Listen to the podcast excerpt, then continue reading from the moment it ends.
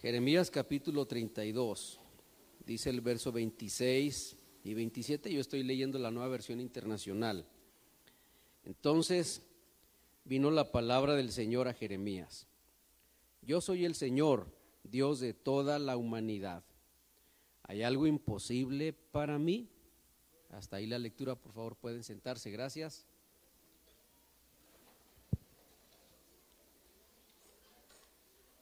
Bueno, ya cantamos, dimos la bienvenida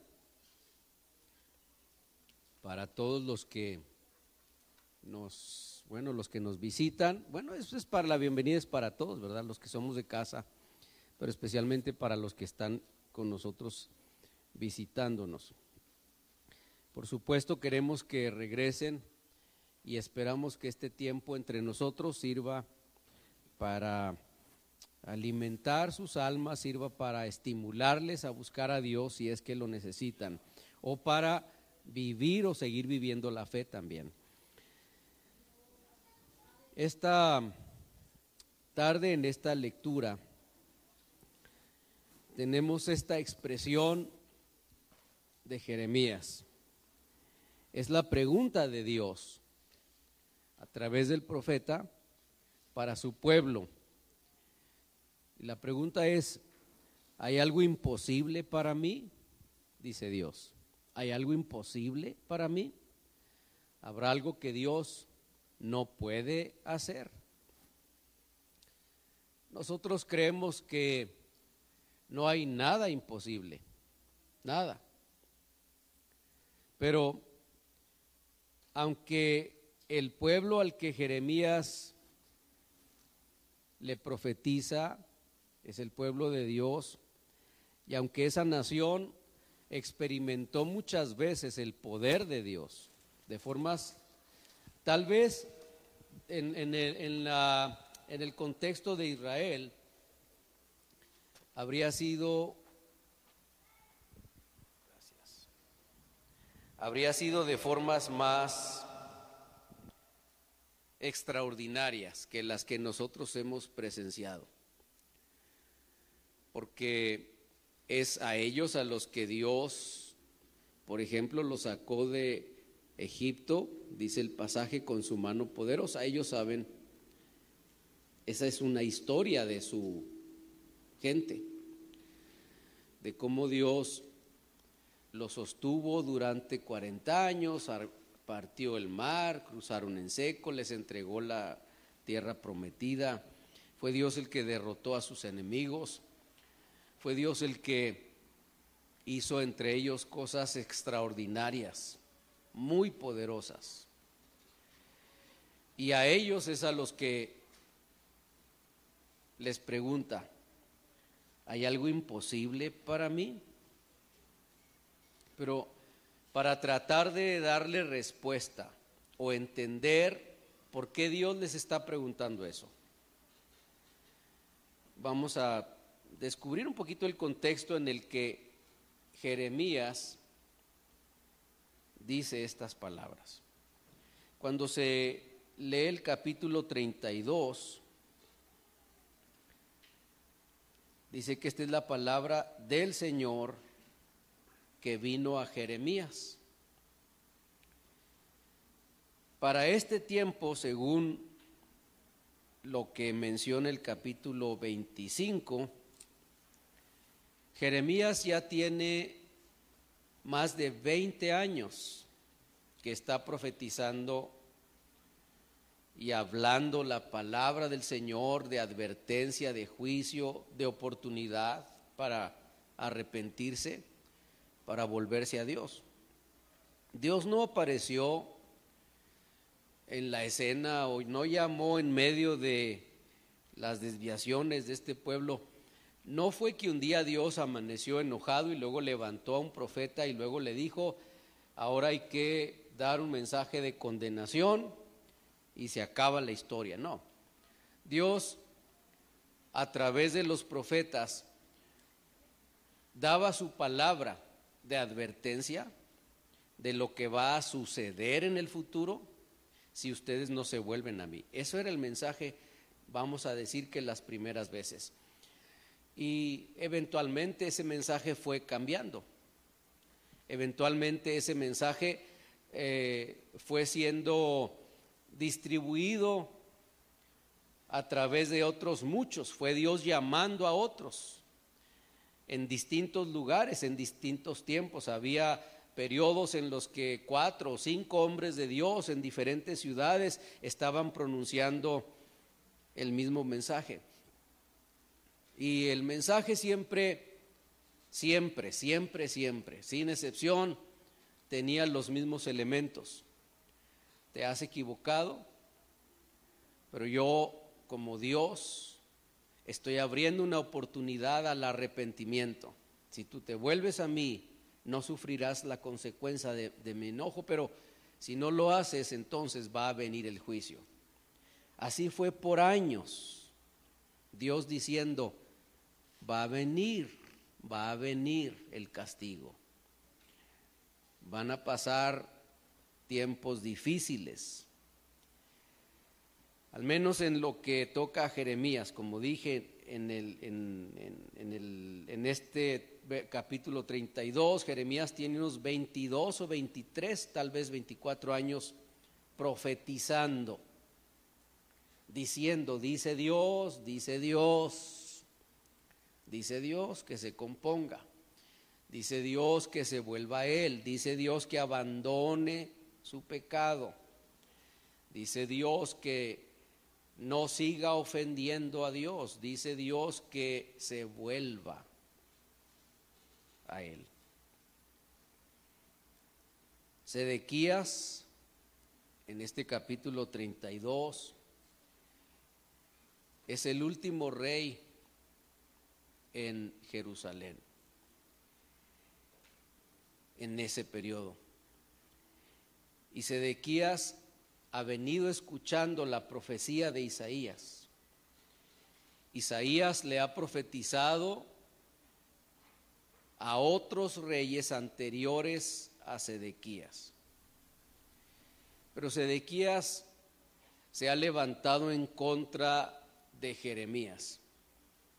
Ahora Jeremías está en la cárcel, aunque parece que es un patio donde puede ser visitado, pero está en la cárcel. Está preso. Y ahí en la cárcel era visitado por Sedequías, por el rey. Y le decía el rey, ¿por qué hablas así? ¿Por qué profetizas mal? ¿Por qué insistes? Ya tienes más de 20 años diciendo lo mismo. Siempre estás hablando de condenación. ¿Estás en contra de nosotros o a favor de nosotros?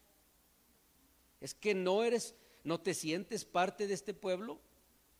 ¿Que, será posible que no puedas comprender que cada vez que tú hablas de juicio, de condenación, de castigo, de desastre, Jeremías, ¿no puedes entender que, que estás hablando de lo que te va a pasar también a ti? Jeremías, cada vez que tú hablas de, de este tipo de desastres, tú también los vas a sufrir. ¿Por qué los predicas? ¿Por qué los dices? ¿Por qué insistes en decirnos que van, vamos a ser destruidos? ¿O acaso crees? ¿Eres tú el único que va a escapar?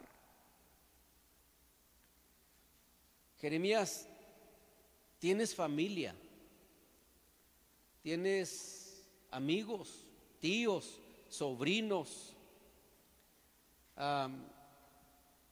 mucha familia a la tribu a la que perteneces.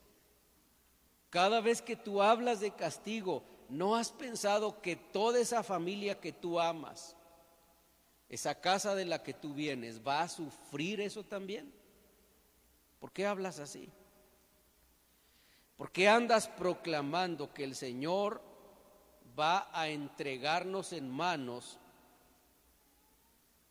del rey de Babilonia? Tienes mucho hablando lo mismo.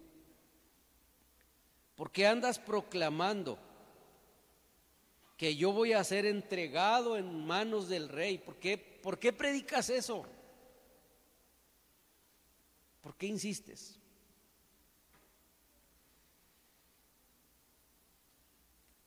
Sedequías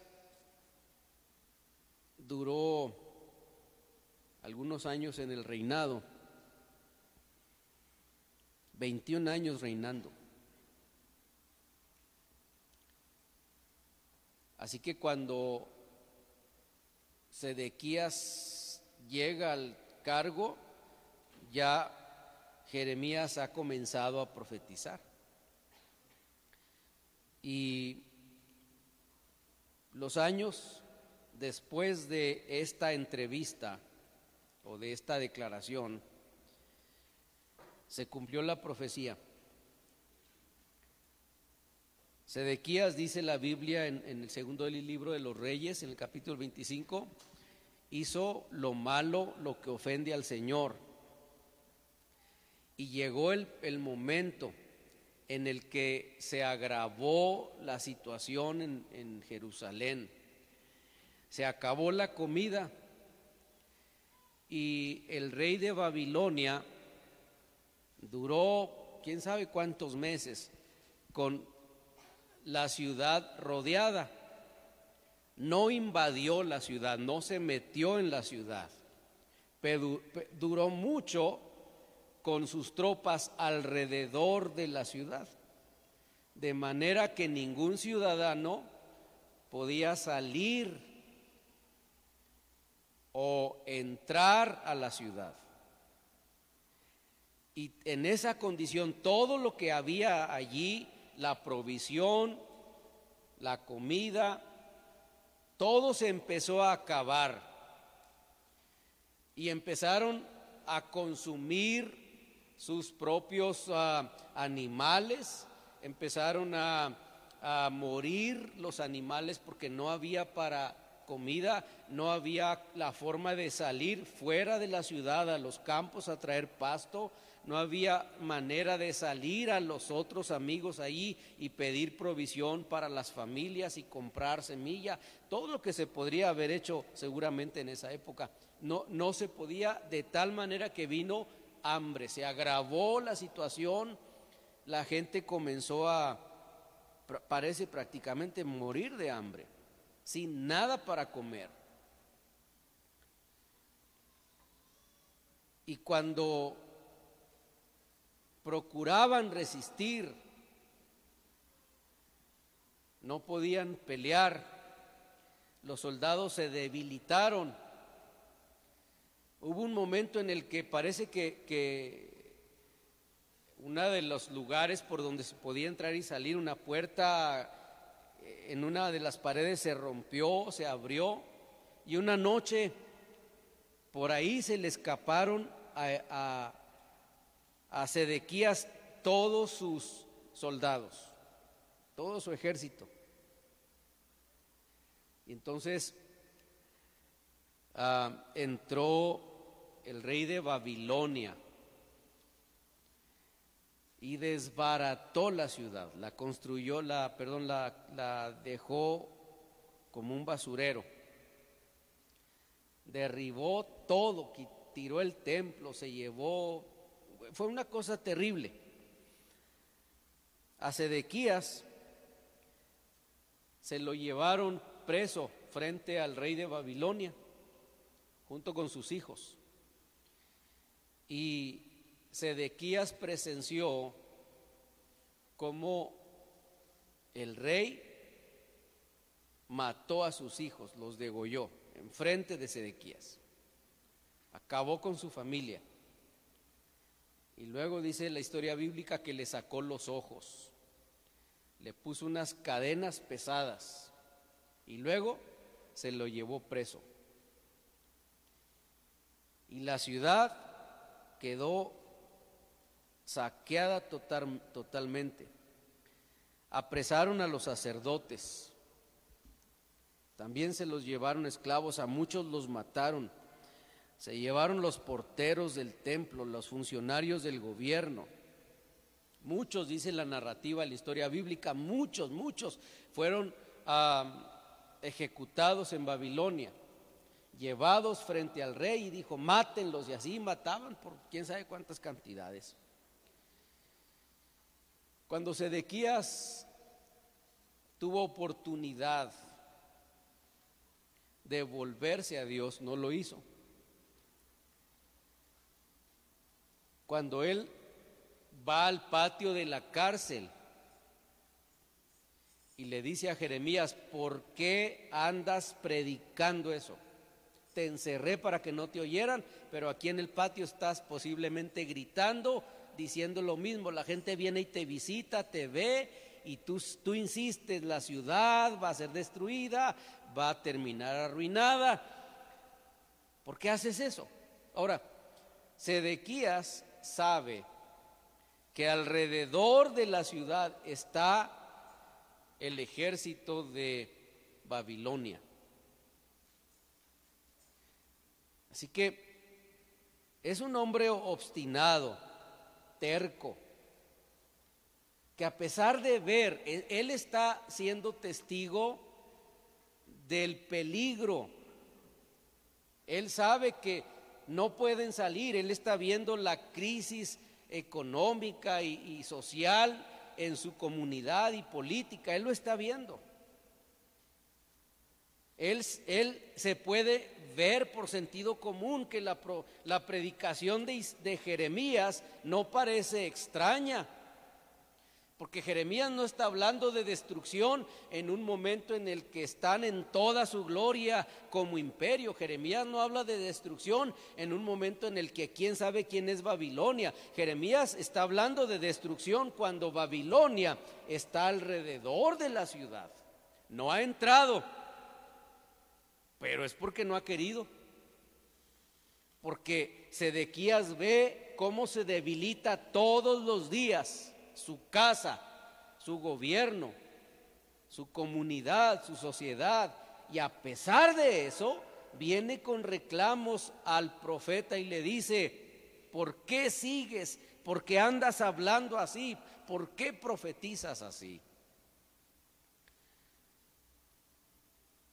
Jeremías para responderle a Sedequías porque luego Dios les responde a los dos. Pero Jeremías para responderle a Sedequías le dice que mientras ha estado en la cárcel, Dios le habló y le dijo que comprara una propiedad en Anatot, en, esa, en una de esas comunidades que, según los que escriben, estaría a unos cuatro o cinco kilómetros de retirado de Jerusalén. Y en ese lugar era donde en esos días y en ese momento, por el contexto que estamos diciendo, están rodeados por Babilonia la tierra, la propiedad no vale nada. No tiene valor ninguno por la invasión. Entonces Jeremías gasta todos sus ahorros para comprar un terreno que no tiene valor, que en unos días más va a ser un basurero nada más. No sabemos con precisión si lo que pagó habría sido en ese momento un costo muy alto o bajo, pero lo que sí entendemos es que quien compra algo que en lugar de estar subiendo de valor, en realidad lo está perdiendo y que además de eso en el futuro no va a tener ningún valor, nada. ¿Quién puede pagar por eso? Él cuenta ahí, ¿verdad? En los versículos del capítulo 32 hasta antes de esta lectura del verso 26, como él todo lo que hace es obedecer a Dios. Compra la propiedad, que vuelvo otra vez, no tiene ningún valor.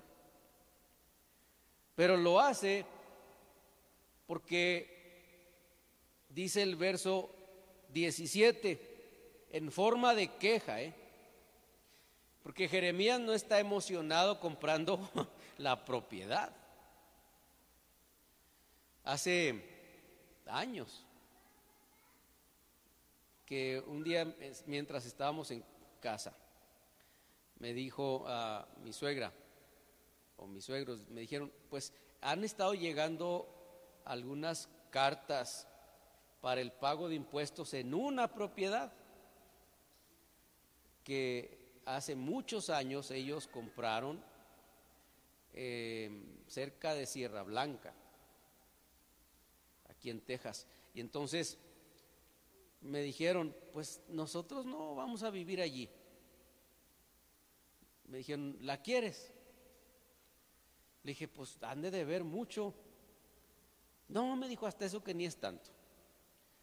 Entonces me trajeron la carta, ¿verdad? Y ya tenían, de eso hace yo creo que unos 10 años, y de que ellos debían impuestos ya tenían otros 20 años debiéndolos.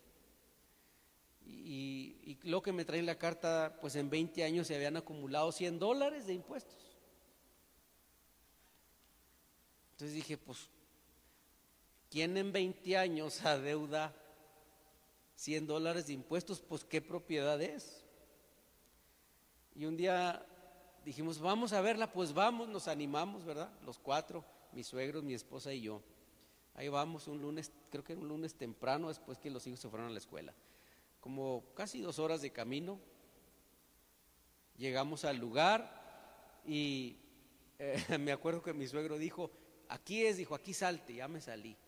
Y luego dijo, métete por ahí en ese camino. Ya me, me, metí en la vereda, era puro zacate y hierba, no había camino, ni carretera, ni nada. Dale, me dijo, dale más. Y, yo seguía corriendo. Suegro, pues a dónde? Puro monte, hermanos, nada, lejos, lejos, lejos. Dijo, dijo, se me hace que aquí es. No hay calles, no hay este eh, alguna marquita que diga de dónde a dónde, nada.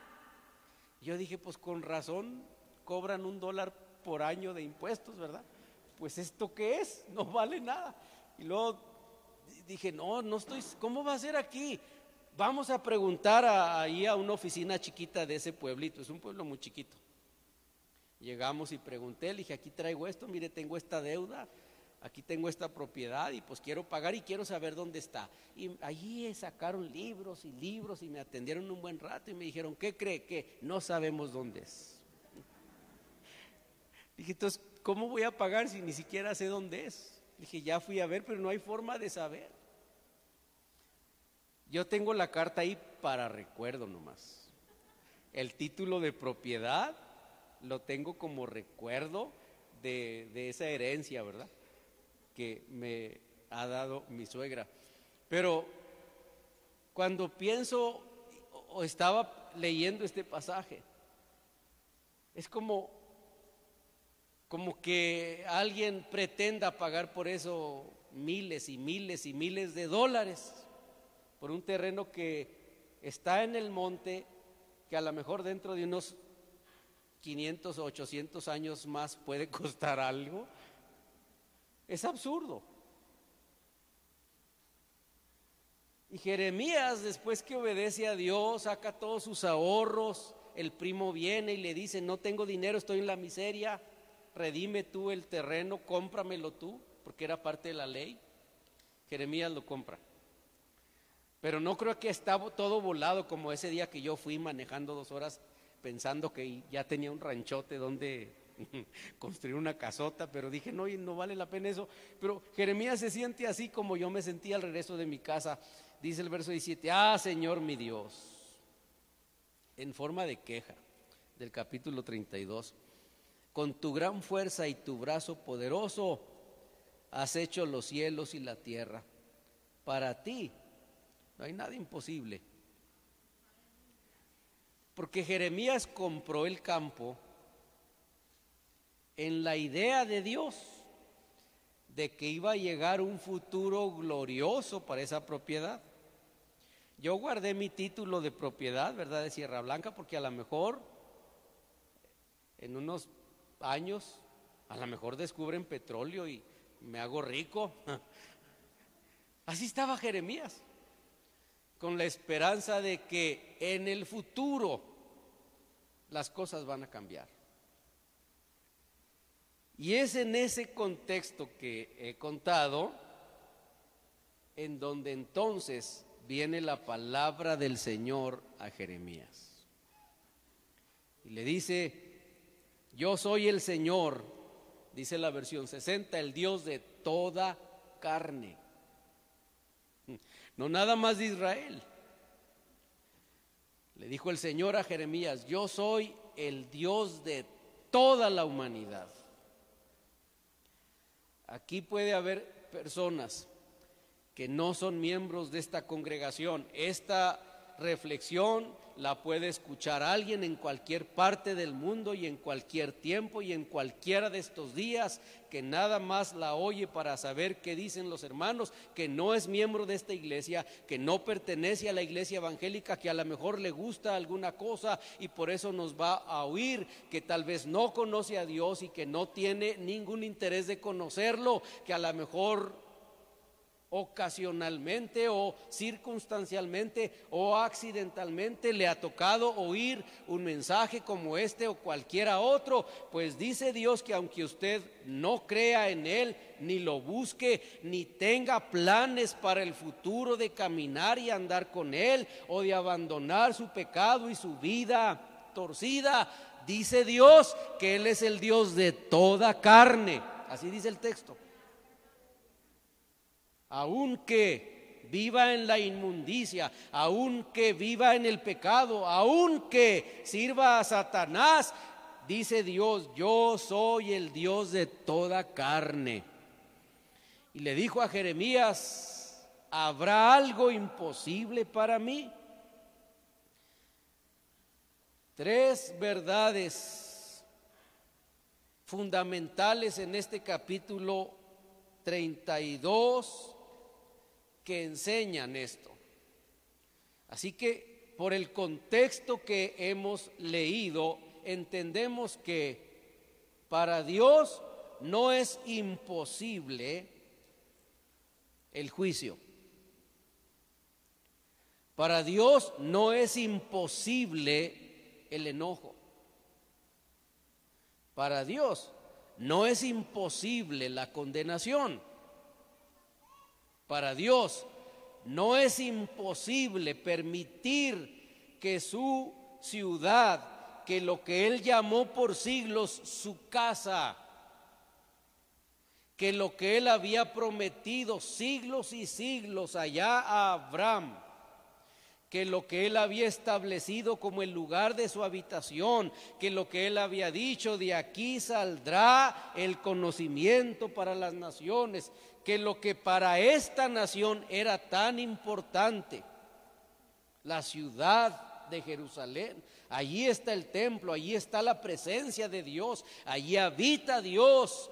Para Dios no es imposible convertir eso que Él había dicho va a fluir leche y miel. Eso que Él dijo es la promesa de bendición eso que él había prometido a Abraham, para Dios no es imposible convertir una bendición y una tierra de riqueza y abundancia, no es imposible convertirlo en un desierto seco y en un basurero. Para Él no es imposible. Generalmente, en los días que vivimos,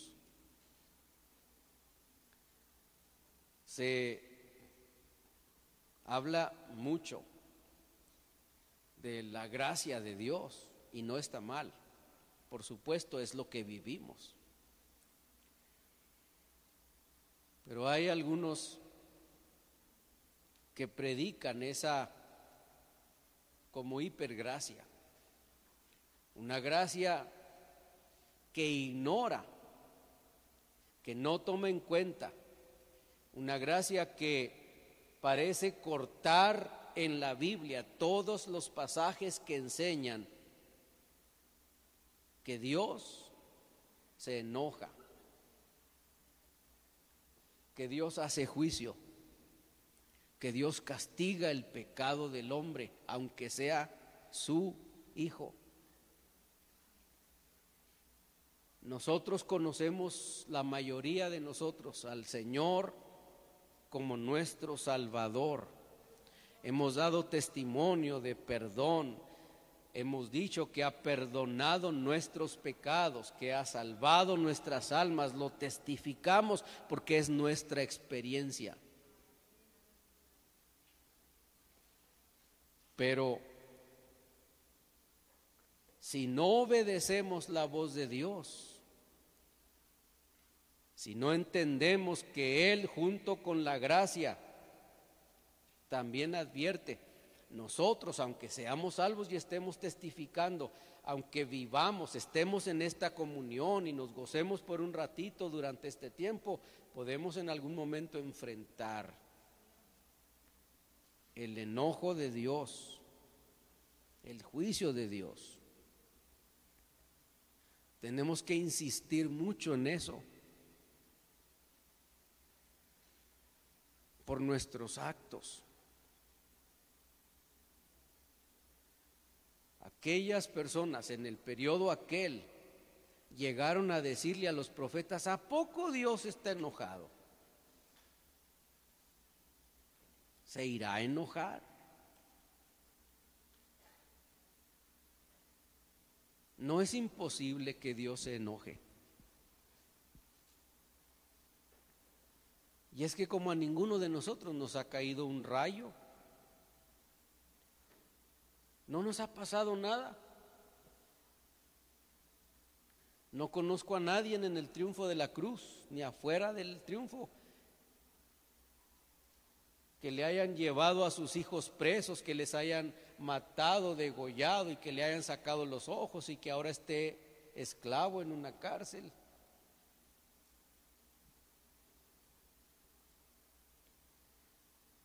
Dios hizo por años advertencias. Y cuando nosotros hablamos de un Dios que es poderoso, no solamente es poderoso para actuar en el favor nuestro, es poderoso también para actuar en contra nuestra. Le dijo el Señor al profeta, que aunque todos se pusieran en oración, dijo, no los voy a oír.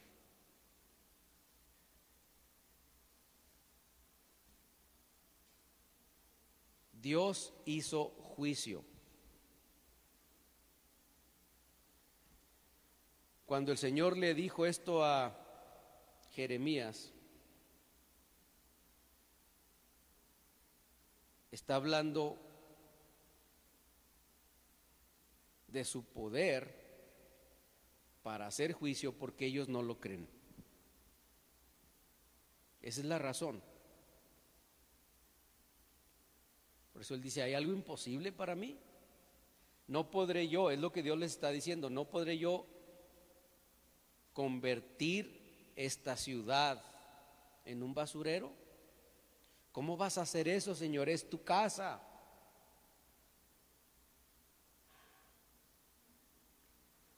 Si el Señor nos hablara a todos como iglesia aquí adentro, no a las iglesias de afuera, ¿para qué hablar de ellos?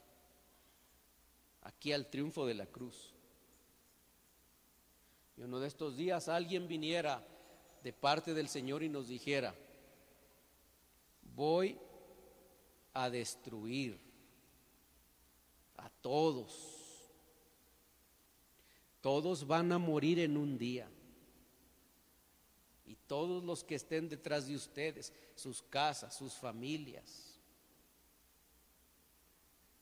Este lugar va a ser consumido por las llamas, va a quedar negro, un basurero derribado. Aquí no va a quedar huella de que hubo iglesia.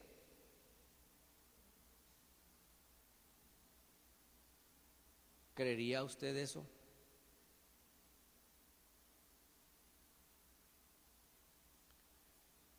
Él tiene poder.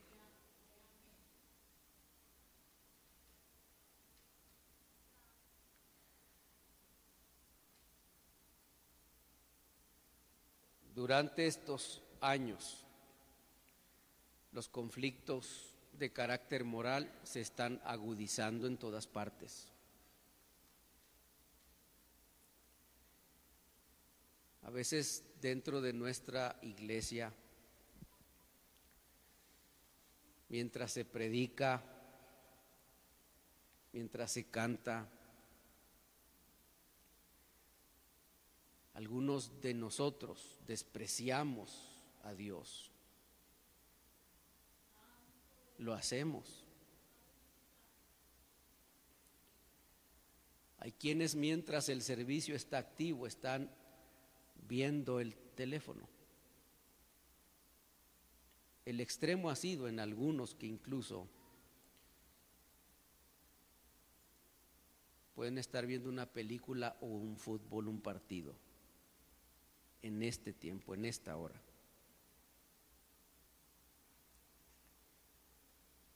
¿Qué merecemos nosotros?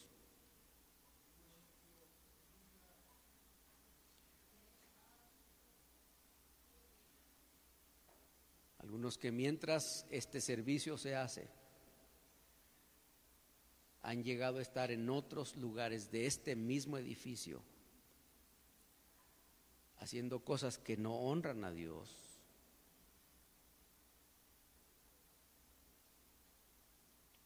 Algunos que mientras estamos adorando a Dios, cantando a la roca de nuestra salvación, han preferido ganar unos cuantos pesos más en la cartera. ¿Hemos despreciado a Dios?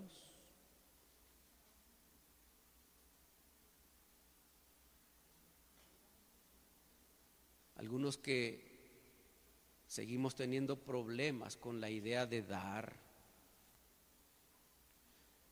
Cuando este es Dios poderoso para abrir las ventanas como promete y derramar bendición hasta que se sobreabunde, hay quienes siguen reteniendo para sí lo que no les pertenece. Hemos despreciado a Dios. Una mujer me dijo, yo era miembro de la iglesia, yo no diezmo, yo no ofrendo, y me lo dijo en público. Y tengo buen carro, y tengo buenos hijos, y tengo buena casa. Una forma de decirme por qué tengo que dar. Creo que le dije, eso que usted tiene lo tiene cualquier borrachito. Hay bendiciones que Dios da, que provee a los que son fieles no más. Despreciamos a Dios. Dios es poderoso también también para hacer juicio. Y hemos sido advertidos muchas veces de muchas maneras. Pero no parece que eso nos afecta. Incluso cuando se presentan este tipo de pláticas o sermones, no pasa de incomodarnos un poco en realidad no los queremos oír. Preferimos una predicación un poco más cómoda, que nos garantice en medio de nuestra vida desordenada bendición, gracia abundante, que garantice en medio de nuestra rebeldía provisión que no se nos digan estas cosas, están muy feas, hay que decírselas a otra gente, no en público, es muy penoso, estamos transmitiendo.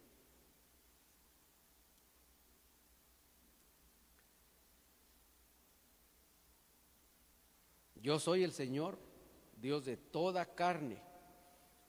¿Hay algo imposible para mí?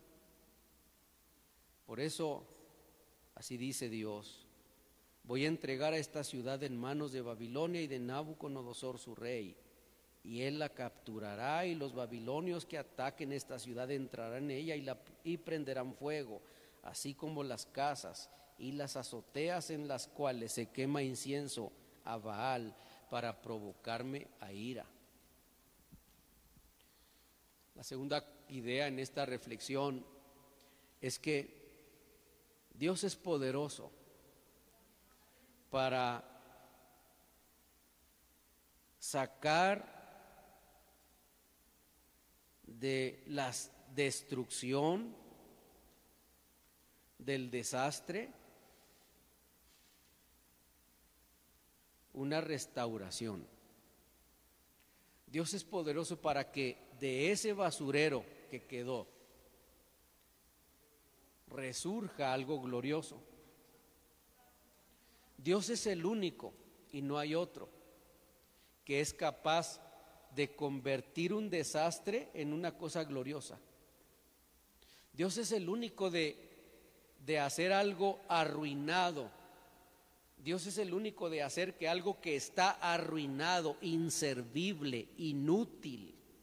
Dios es el único que es capaz de hacer que algo que no sirve, que merezca ser quemado como basura, Dios es el único que puede hacer de la basura misma una cosa gloriosa.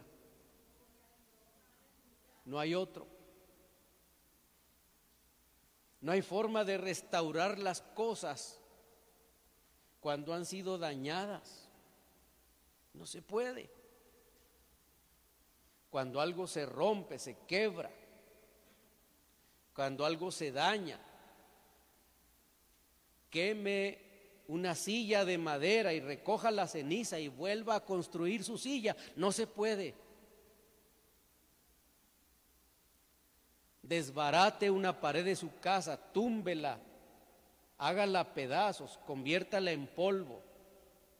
Y sin nada más que con las puras manos vuelva a armarla y que se quede firme, sin marca alguna, como que aquí no pasó nada, no se puede.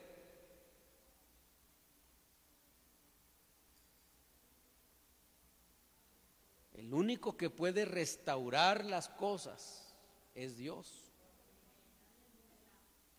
Cuando Jeremías pronunció esta palabra, el desastre que vino después fue el que mencionamos al principio. El rey le sacan los ojos, matan a sus hijos, ciudad destruida, es un basurero, no hay forma de que un terrenito en esa ciudad cueste lo que pagó Jeremías antes de la destrucción. Por eso Jeremías se lamenta y dice, ay Señor mi Dios, con tu gran fuerza y tu brazo poderoso has hecho los cielos y la tierra, para ti no hay imposible. Jeremías está pensando, tú me has revelado a mí, estoy comprando ese campo y posteriormente Jeremías se los dice a ellos, esta es una señal profética. Dice el versículo 36, así dice el Señor Dios de Israel acerca de esta ciudad que según ustedes caerá en manos del rey de Babilonia por la espada, el hambre y la pestilencia. Según ustedes va a quedar arruinada, no va a haber esperanza para nadie no va a haber forma de volver, no va a haber forma de reconstruir, no va a tener ningún valor. Y a los ojos del hombre, de la naturaleza humana, del pensamiento, del sentido común, no tiene ningún valor. Nada.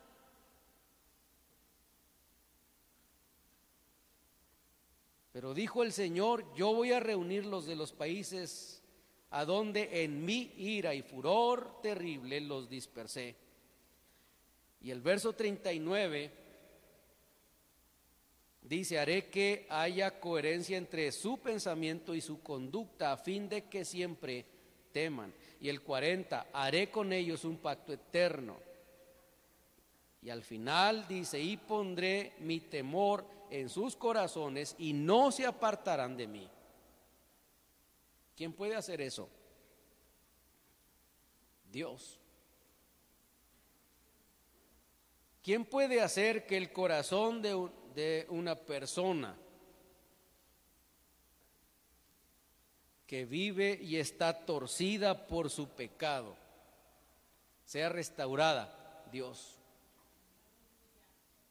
¿Quién puede hacer que exista coherencia, relación? ¿Quién puede hacer que corresponda el pensamiento a la conducta? Dios. Muchas veces nuestros pensamientos no son malos, pero nuestra conducta no es buena. Son muchas las veces que lamentamos nuestros equívocos, nuestros pecados.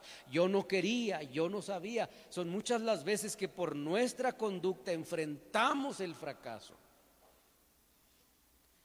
No pensábamos fracasar. No queríamos que nos pasara. No era nuestro plan. Pero entre lo que pensamos y lo que hacemos, con frecuencia no hay correspondencia, no hay coherencia. Muchas veces, sí, este es Dios que provee, este es Dios que le da comida a los animales sueltos en el campo, este es Dios que riega las hierbas corrientes y que mantiene las flores por siglos, milenios y milenios han seguido creciendo sin que nadie las cuide. Este es Dios que por su palabra suple. Este es Dios. En nuestro pensamiento está un Dios poderoso, capaz de darle de comer hasta las cucarachas. Pero en nuestros actos está un Dios que no me va a dar lo que necesito para comer. En mi pensamiento Él es, Él puede, Él lo hace. Pero en el acto, en mi entrega, en mi convicción, en mi decisión, no. Este es un Dios tres veces santo. Santo, santo, santo es el Señor. Este es un Dios al que le cantamos en la majestuosidad y la grandeza, la incomprensión de su santidad. Este es un Dios que es adorado desde la eternidad, desde que Él creó las criaturas antes que los seres humanos y la tierra. En la eternidad Él ha sido adorado, bendecido. A Él se le ha cantado por la eternidad, santo, santo, santo es el Señor Jehová, santo, santo, santo es el Señor Jehová, santo, santo, santo, santo es el Señor. Por milenios, por la eternidad, se ha cantado al que es santo. Eso lo tenemos en la cabeza, en el pensamiento en la comprensión. Pero ese Dios santo que nos salvó, eterno, poderoso, que entregó a su Hijo y en la humanidad, en su humanidad vivió en santidad. Yo soy perdonado porque el que se murió en la cruz era perfecto porque no cometió pecado. Si yo hubiera ido a la cruz, yo podría ir 20, 30, 50 veces a la misma cruz y morir las mismas veces y todavía no alcanzaría a pagar por mis actos, nada más estaría yendo a pagar por lo que merezco, por mi pecado, por mi ofensa, por mi corazón torcido. Pero el que fue a la cruz del Calvario era sin pecado, era un ser humano que vivió en santidad, se entregó por mí, derramó su sangre y por eso, por eso soy salvo porque el que ocupó mi lugar no lo ocupó con pecado, sino que mis pecados fueron cargados sobre su cuerpo como si hubiera sido él el culpable y ahora soy yo perdonado. Porque Él es santo. Pero a veces eso que yo sé de este Dios que es santo no es coherente con mi conducta. Cualquier cristiano que peca deliberadamente se está condenando. No necesita que el pastor lo descubra, no necesita que lo lleven a una oficina, no necesita nada de estas cosas, necesita arrepentirse, necesita entender qué está pasando. Porque dice Dios aquí, yo soy poderoso para hacer que lo que tú sabes de mí se refleje en tus actos. Dice Dios, yo soy poderoso porque el que nos santifica es Dios. Es la acción del Espíritu Santo en el creyente. Y yo respondo a la acción del Espíritu de Dios. Yo no gano nada con orar 24 horas y taparme los ojos y encerrarme en este templo si no soy santificado por la acción, por la obra del Espíritu Santo. Pero si estoy siendo santificado por el Espíritu Santo y yo respondo a esa santificación con actos de inmundicia, me estoy condenando. No está usted siendo salvo. Se está condenando en los mismos actos de la santificación del Espíritu se está condenando. Si usted no siente malestar por sus pecados, si practica alguna inmoralidad, se está condenando.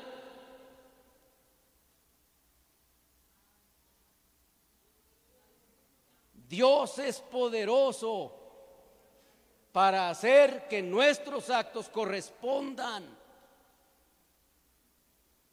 a nuestros pensamientos. Si usted cree que Dios es santo y que el Espíritu de Dios lo está santificando, sus actos deben corresponder, porque esa es la acción de Dios haré que haya coherencia entre el pensamiento y la conducta por siglos y siglos. Esta gente no pudo mostrar esta coherencia por siglos y siglos. Hablaban de un Dios santo, pero vivían en la inmundicia. Por siglos y siglos conocieron a un Dios proveedor, pero Dios los acusa y les dice, ustedes me roban a mí por siglos y siglos conocieron a un Dios que los había sacado de la esclavitud y les había hecho promesas de bendición si honraban y obedecían su palabra, pero se dedicaron a desobedecerlo. Sus actos no corresponden a su pensamiento. Yo sé lo que la ley dice, pero no puedo cumplirla. Cristo vino para que a través de su sacrificio y el Espíritu de Dios nosotros ahora podamos tener esa coherencia. Esta es la acción de Dios. Él es poderoso.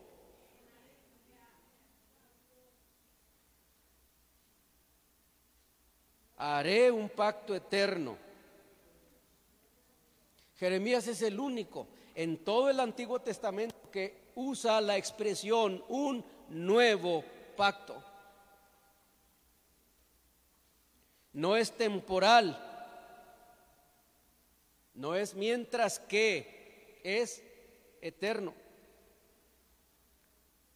Y la última idea es que nuestro Dios es tan poderoso que entonces en consecuencia nosotros podemos esperar en el poder del Señor. En el verso 44 dice que en la tierra de Benjamín y en sus alrededores de Jerusalén, en la ciudad de Judá, se comprarán campos por dinero, se firmarán escrituras y se sellarán ante testigos, afirma el Señor, porque yo cambiaré su suerte. En los días de Jeremías no había manera de creer que iba a haber algún valor en esa tierra. No había forma de creer en medio de esas crisis que el futuro era prometedor. No era forma de creer en medio de esas crisis que serían resueltos los conflictos, que Dios se glorificaría, que Jeremías tenía razón, que había hecho una buena inversión para el público, para el rey, para todos los que lo vieron, gastar todos sus ahorros comprando un basurero para toda esa gente. No había razón, no había esperanza, es una locura, no tiene ningún sentido.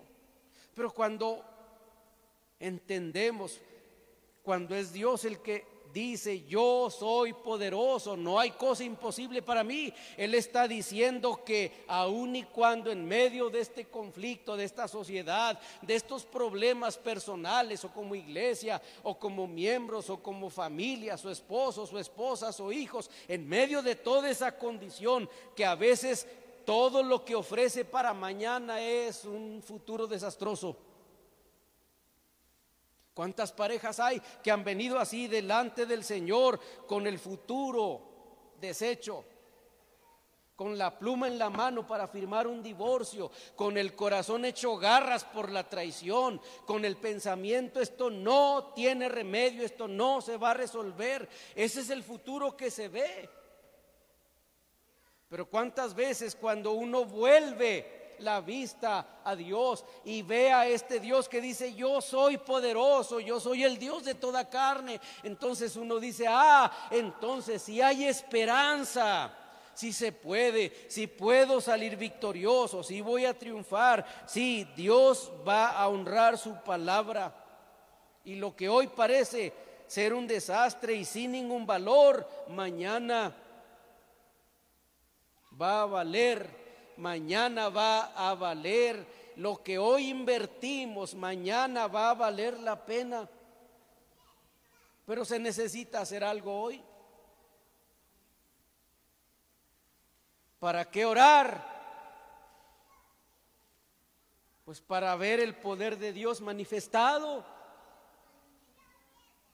¿Para qué cambiar las actitudes? Pues para ver el poder de Dios manifestado. ¿Para qué adorar con mayor gozo y libertad? Pues para ver el poder de Dios manifestado en nuestra congregación. ¿Para qué cambiar nuestros actos? Pues para ver transformada nuestra familia, nuestra vida, nuestra relación con Dios. Porque hay esperanza. Hay esperanza en el futuro, dice Dios. Y aun cuando el futuro no es prometedor, porque el futuro era ese basurero que todavía no era conquistado, todavía no pasaban las cosas. Pero esta es la promesa de Dios y esta es la palabra del Señor. Nuestro Dios pues es poderoso ¿Hay algo imposible para Dios? No hay nada. No hay nada imposible.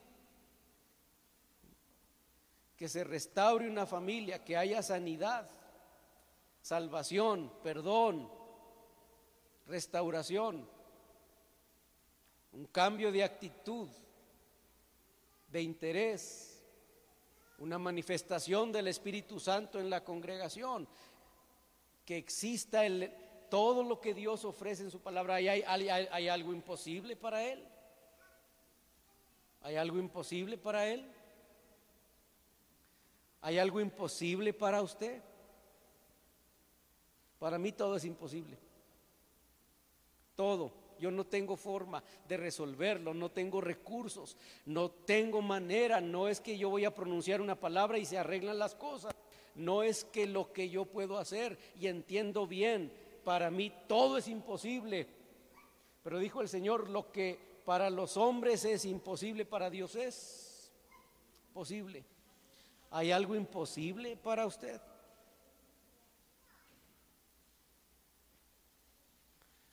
Es posible para Dios. Lo que para usted no es posible ahora, es posible para nuestro Dios. Queremos orar. Pero yo quiero pensar, invitar a alguien que, por supuesto, no nos tiene que decir, que tiene alguna de estas cosas imposibles. que parecen difíciles, que no se ven bien para mañana, que no parecen tener remedio. ¿Quiere usted venir un ratito al altar y orar? Si es que hay alguien, ¿verdad?, que tiene alguna cosa así, como dije, reconocerlo, no, no queremos saber qué, no, no es esa la intención, pero este es un acto de consagración, de fe, de confianza, de convicción. ¿Quién más? ¿Habrá algo imposible para mí? Dice Dios. Muchos años orando por alguien que parece imposible. Mucho tiempo buscando algo que parece imposible. ¿Habrá algo imposible?